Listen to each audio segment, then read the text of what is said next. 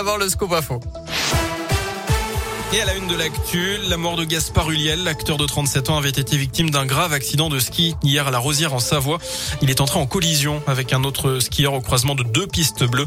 Gaspard Huliel avait été transporté inconscient en hélicoptère vers le CHU de Grenoble. Il était notamment connu pour avoir joué dans des films comme Un long dimanche de fiançailles, Saint-Laurent ou encore Jacques le Croquant. Je ne ferme aucune porte. Les mots ce matin de Bruno Le Maire, le ministre de l'économie n'exclut pas de nouvelles mesures pour faire face à la hausse des prix des carburants, mais il exclut en tout cas une baisse des taxes. Le gazole qui atteint un niveau record, plus d'un euro soixante le litre en moyenne la semaine dernière, c'est du jamais vu. Ça continue d'augmenter. 1,70 euro pour le litre de samplon 95. plusieurs raisons, l'inflation, l'envolée du prix du baril ou encore la reprise économique. Chez nous, il évoque des trous de mémoire, mais le tribunal ne s'y trompe pas. Un jeune burgien de 28 ans comparaissait lundi pour des faits de violence conjugale. Dans la nuit de vendredi à samedi dernier, sous l'emprise de produits stupéfiants, il avait frappé et menacé sa compagne avec un couteau.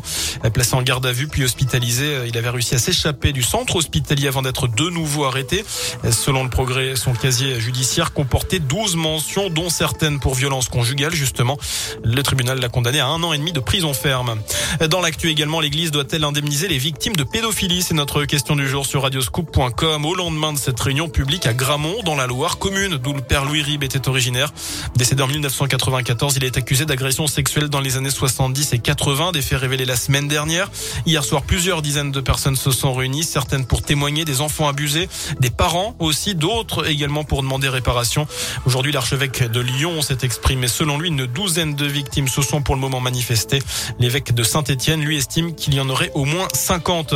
Un nouveau mercredi pour s'organiser pour les parents. Les profs sont appelés à la grève demain, comme jeudi dernier et comme jeudi prochain. Plusieurs syndicats dénoncent la cacophonie sur les protocoles sanitaires. En rugby, le CSBJ et le FCG pleurent la disparition de leur ancien joueur Jordan Michelet. Le corps de l'ancien demi d'ouverture bergalien et grenoblois qui jouait à Rouen a été retrouvé hier au pied d'un immeuble en construction. Les enquêteurs privilégient la thèse du suicide. Il avait 29 ans et allait bientôt être papa. En sport, euh, c'est parti pour euh, la billetterie de la prochaine Coupe du Monde de foot. Elle se déroulera, vous le savez, au Qatar du 21 novembre au 18 décembre. Les premiers billets sont disponibles à des prix plus bas que lors du mondial en Russie en 2018. Pour les moins chers, ça va de 61 euros pour un match de poule à 533 pour la finale. Enfin, une bonne nouvelle dans l'un pour les amoureux de la nature. Une loutre d'Europe, espèce protégée, a été filmée eh bien, par une caméra de la Ligue pour la protection des oiseaux. C'était fin décembre au barrage d'Allemand. C'est à Poncin. Une première depuis 2015. Un mâle avait été retrouvé mort au de et depuis plus rien. La présence de cette loutre d'Europe confirme la qualité de la rivière d'Ain selon l'association de défense des animaux.